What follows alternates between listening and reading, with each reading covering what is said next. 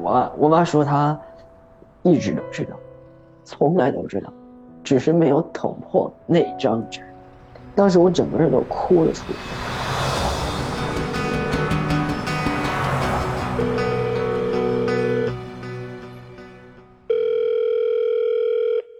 你好，这里是微光斯坦尼。在众多的性少数群体中，很多人并不知道自己到底是哪一天开始变得和周围人不同，或许是天生，或许是后天环境所致。但当他们明白这一切以后，往往要跨过一道道难以逾越的屏障，如何面对自己、朋友和家人，都成为一种挑战。本期的讲述者小小鱼，尽管曾经经历了并不理想的童年时光，遭遇过父母离异和一系列家庭变故，也遭遇过同学排挤，甚至是欺凌，但最终他依旧选择了直面自己。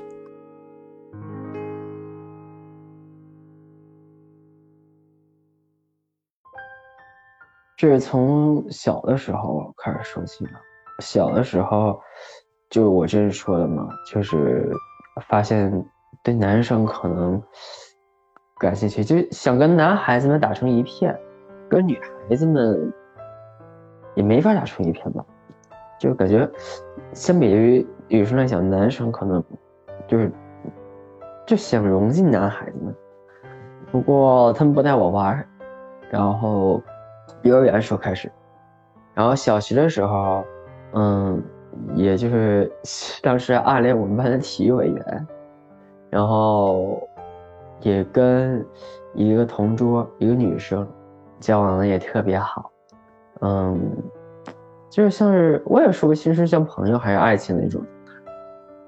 然后小学毕业之后，我们就各奔东西了，然后就到了初中，然后到了初中。就，然后到初中时候也也是喜欢看班里的男孩子，然后到了高中就跟我之前在幼儿园的时候的一个孩子，我们两个就认识，然后也好，就是姑且称他为，就叫五五百吧，叫五百。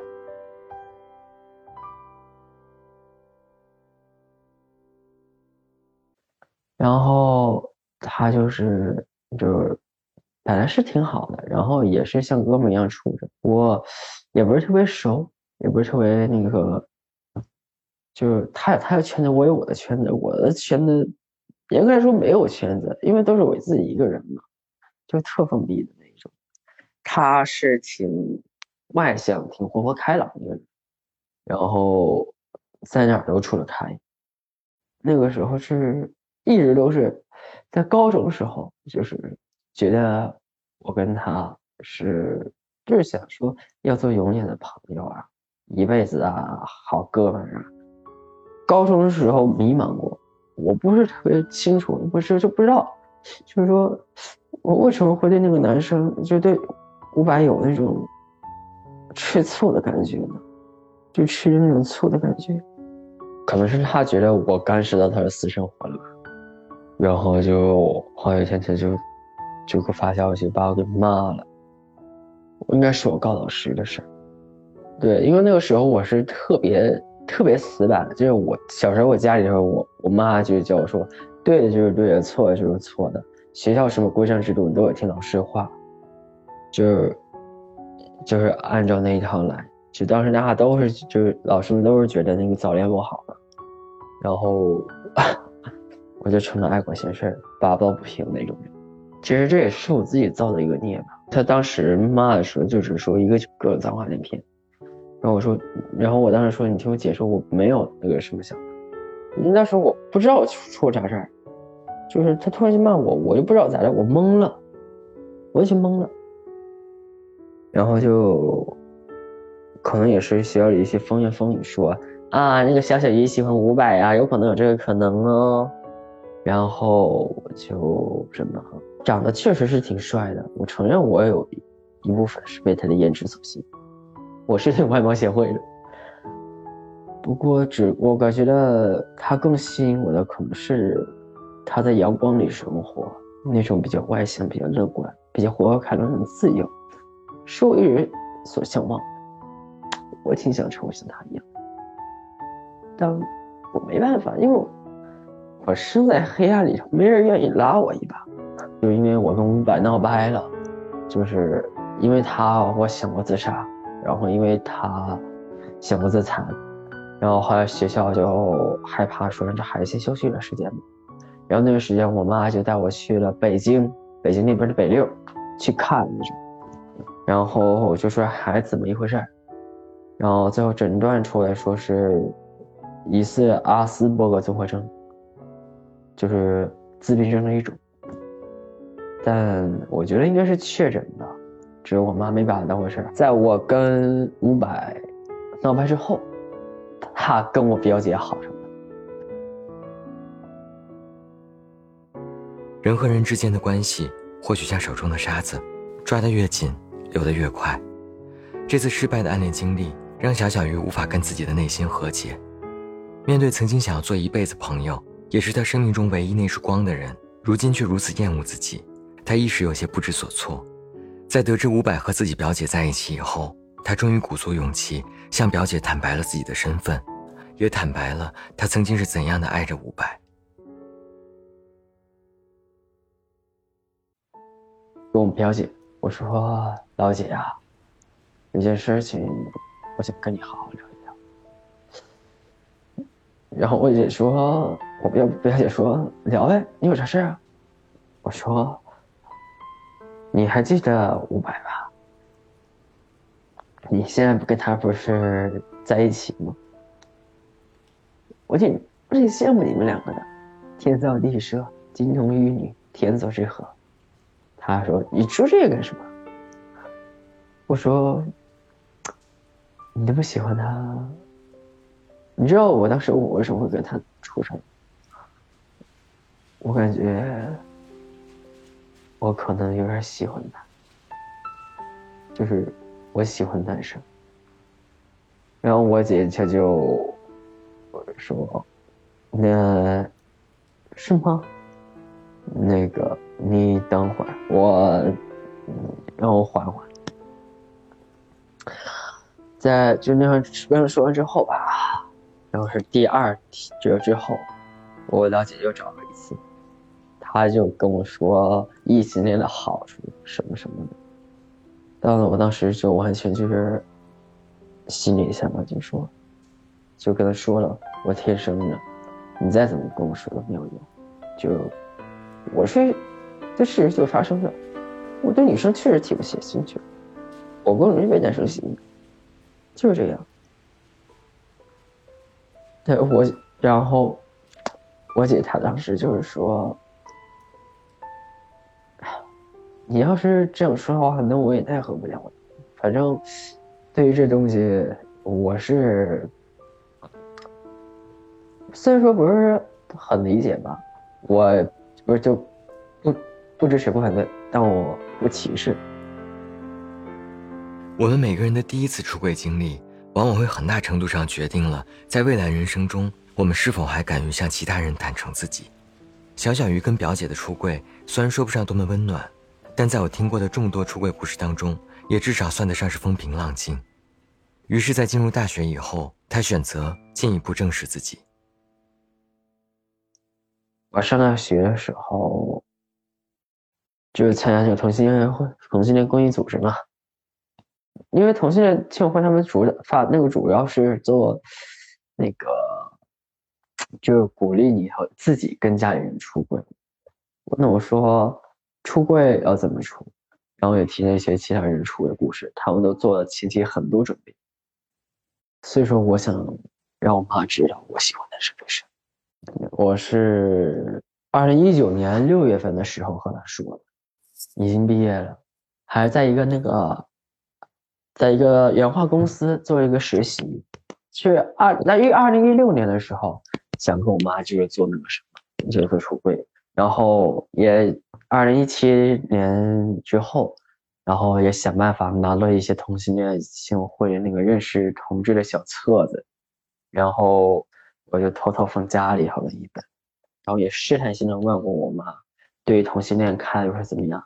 那个时候的他就是完全就反同，一个劲儿反对。然后之后，在二零一九年之前，我给他看了一部电影，李冰冰和全智贤演的《雪花秘扇》，因为都说那个剧、那个电影是跟女同性恋有关的嘛。当时是那个是亲友会的龙妈妈，她提的建议说，你可以给妈妈看一些什么《天佑包比》啊这些东西，你陪着她一起看。也是听到了一些同性恋前辈，他们也说了，就是你要做好这个重点。但是因为《天佑包比》那个是英文的，我妈看不懂，这刚好就那个时候有《雪花秘扇》嘛，就让拉着我妈一起看。然后我妈看完之后，她问我：“这电影讲的是啥？”我说：“讲的是一段女同性恋的故事。”然后我妈没说什么，没说什么。就是简单点点头，之后就再没下文了。然后我也跟那时候也跟我表姐有联系，就是当时我姐说行啊，可以啊，谁让你是我弟呢，但你做好了社会上人对你的职责。我姐说，这你们这个群体吧，反正就特别小众，活着也特别难，找对象更难，而且还不是特别稳定。而且我也听说里有什么艾滋之类的东西，就巴拉巴拉一大堆。我说，你老弟，我能保护好自己的，把我当什么人了？我都已经长大了，又不是孩子了。姐说，那行吧。我说，你讲，你真想跟你妈说的话，我帮你说一说吧。我姐她就当时，可以说当时她跟我妈联系吧，也是就是在后来我跟我妈出轨之后，有那么一点点作用。然后是一九年九月二十三号，那也是我印象最深的一天。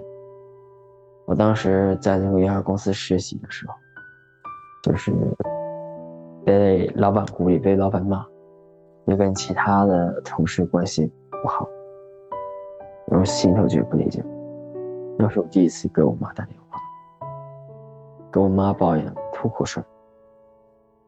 然后我妈，她自从我高考失利之后，也算是良心发现嘛，就开始支持我所做的每个决定。然后那个时候，她打电话就是说，是他先说，他先安慰我一下，之后就说，他说到了同性恋这东西，他说，无论你是喜欢男生还是女生，怎么样，都无所谓啊，对吧？你不是照样还是我儿子，活得好好的吗？然后我当时就惊呆了。我说：“你怎么知道我喜欢男生呀？”我我妈说她一直都知道，从来都知道，只是没有捅破那张纸。当时我整个人都哭了出来。我说：“那是因为当时我对伍佰的那个感情，你知道的吗？”他说：“是的。”那个时候，因为伍佰，我休学一年，茶不思饭不想的，天天想都是他。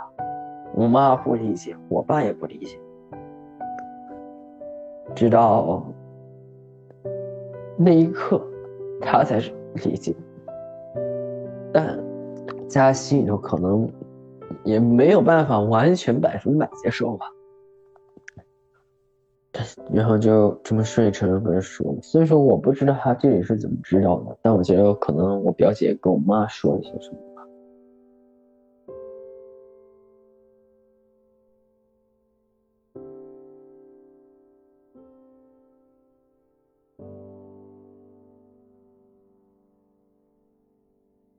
二零二一年的一月份左右，当时我在老家，然后是。在那个时候就听到了沈阳广播电视台的那个九二一都市广播，有一档节目叫《和笑江说》，里头的主持人笑江当时是接到了一个听众的电话，然后那个听众的父亲是说，听听听众是个爸爸，他说他发现自己家孩子好像早恋了。但是他看到里边给一些他写那些情书啊这些东西，不像是给女生写的，像是给一个男生写的，就怀他孩子是同性恋，然后就打电话给小江做确认，然后小江说，就是我这么跟你说吧，就是这事是挺常见的，就是同性恋这事，就怎么说你才能理解呢？就是咱们不是有一个那个叫什么这呃。呃，男女之间同性相斥，异性相吸，对不对啊？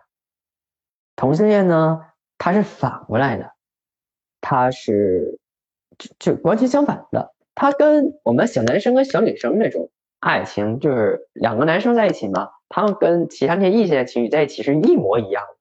它不是病，就没有，真的没办法，它是很自然的东西。然后我觉得肖阳说这个东西是挺有道理的，再加上我那次跟我妈出完柜之后，我妈心里头还是多多少少接受不了同性恋，就是她没有百分百完全接受嘛，她只是尊重理理解。那我觉得有必要跟她做二次出轨。当时就是在家画了画，然后跟我妈谈起这个事儿，然后后来我跟我妈放了当时我录下来的那个肖江那个节目的那个音频。然后我妈就听他说，哦，原来是这么回事，这就一模一样的，不是病。然后我妈就还是保持那个态度，就是无论你怎么样，你只要健健康康、快快乐乐的就足够了。我不需要你给我生孩子怎么样，就你要活的能够在这社会上立足，他呀就放心了。对他来说，其实也挺不容易的，因为我们这个群体现在正在一点一点就是被打压，一点一点就是没办法，就走的路还是有挺漫长的。而且像我妈这样敢于尊重和理解的人并不多，更何况是那些支持的人。所以，我们国家对于说这方面的路，还有很长一段时间要走，都得是自力更生，才有可能凤凰涅槃，重生。